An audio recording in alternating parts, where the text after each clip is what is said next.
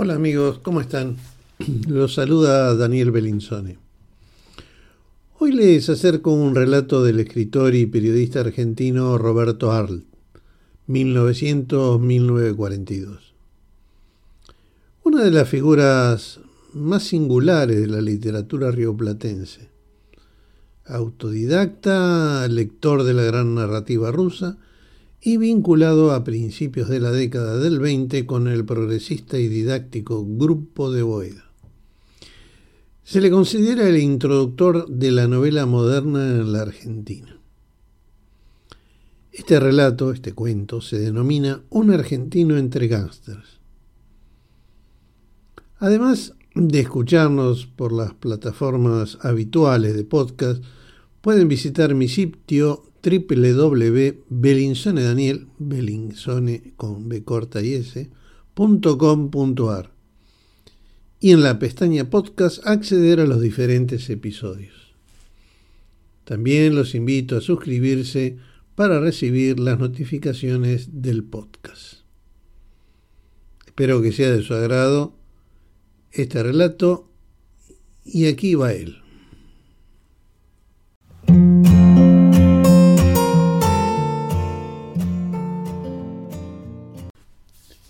Wisconsin, Norteamérica, hace muchos años atrás. Tres mafiosos del juego tuvieron una idea para ganar mucho dinero. En la amplia sala de estar de la casa se encontraban los tres estafadores. Tony, alias el abogado, Eddie, alias Chocolate, y Frank, alias Bulldog. Y un cuarto hombre. Era el ingeniero Humberto Lacaba argentino, ingeniero electricista, medalla de oro de la Universidad de Wisconsin, que había sido secuestrado hacía tres horas por estos mafiosos. Tony le hablaba al ingeniero, ensalzando los logros que tales profesionales habían obtenido a través de la historia. Decía, los ingenieros han inventado los fusiles, ametralladoras, las granadas de mano, aviones, submarinos. Dios bendiga a los ingenieros. Pero lo que no han perfeccionado los ingenieros es la ruleta con trampa. Y eso es lo que necesitamos. La ruleta con trampa le permitiría al croupier detener la bola donde le conviniera a la banca. Y las conveniencias de la banca son sagradas.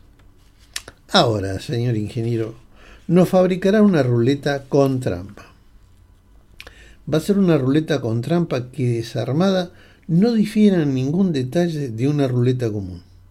Por ello le pagaremos 20 mil dólares. La acaba. Escuchó la propuesta en silencio y dijo, ¿y si no lo hago? Te metemos 20 mil balas en el cuerpo. Bueno, si es así, acepto, pero con una condición, que me paguen por adelantado. Se miraron los tres estafadores, aceptaron y al día siguiente tendría el dinero. Le dijeron que pidiera lo que necesitaba y ellos lo traerían o harían fabricar. Y si deseaba alguna comida especial o mujeres, también lo complacerían. La cava permanecía callado mientras los observaba y había algo particular en él.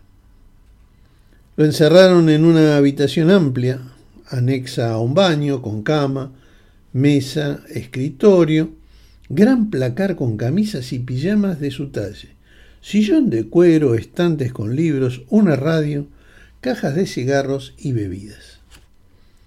Se recostó. Estaba tranquilo. Sabía que cuando terminara la ruleta no lo iban a dejar ir. El trabajo era fácil, pero ellos no lo sabían así que tendría que armar un sistema que de tanto en tanto se desajustara para ir ganando tiempo y ver la oportunidad de fugarse, pues cuando la ruleta funcionara bien, ya no lo iban a necesitar. No eran sonsos, la habían pensado bien para que no se escapara, pero él también pensaba, y en eso se quedó dormido. Al otro día temprano le trajeron el maletín con el dinero. Eran billetes de baja denominación, seguramente producto de algún robo. De inmediato comenzó a diseñar la ruleta.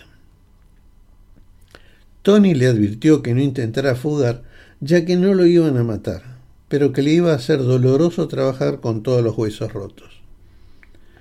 Pasado este momento tenso, vinieron las preguntas de cuánto iba a tardar, si la bola se detendría donde ellos quisieran, etcétera, etcétera. La respuesta que daba el ingeniero buscaban que se quedaran tranquilos y no desconfiaran. Mientras ellos pensaban en dónde lo iban a enterrar, él pensaba en su familia, su casa de Palermo, y poco a poco una rabia fría se instalaba en su corazón. Llegó el día en que armaron la ruleta e hicieron la primera tirada. De 36 números, la ruleta marcaba a voluntad del croupier 21. Sus tres captores siempre estaban junto al ingeniero. Eran ellos los que manejaban los controles.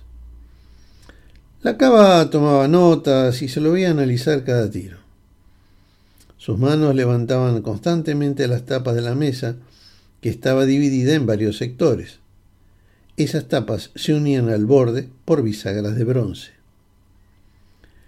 Los ojos de la cava vigilaban constantemente las manos enjolladas de los hombres. Siempre alguno estaba apoyado sobre una de las bisagras, pero los otros estaban parados mirando o en un rincón de la sala fumando. Cada día que pasaba, se ajustaba más y mejor el mecanismo. Los hombres estaban satisfechos por el trabajo que hacía la cava.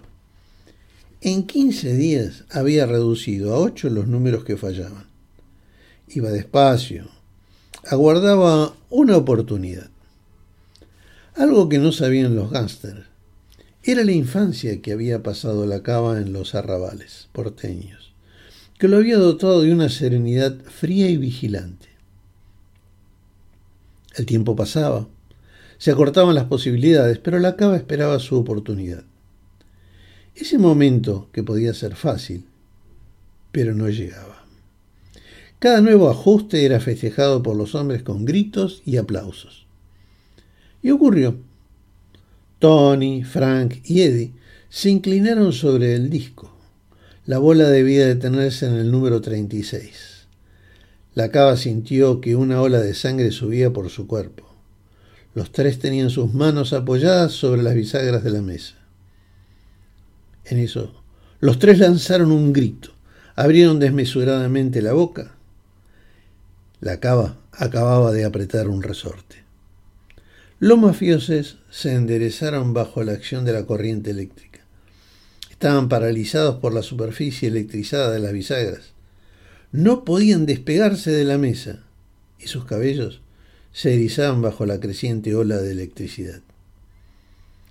La cava aprovechó a ir a la habitación, tomar la valija con el dinero y salió. En el garage puso en marcha el vehículo y se fugó. Allí, junto a la mesa quedaban pegados tres hombres que se enfriaban lentamente.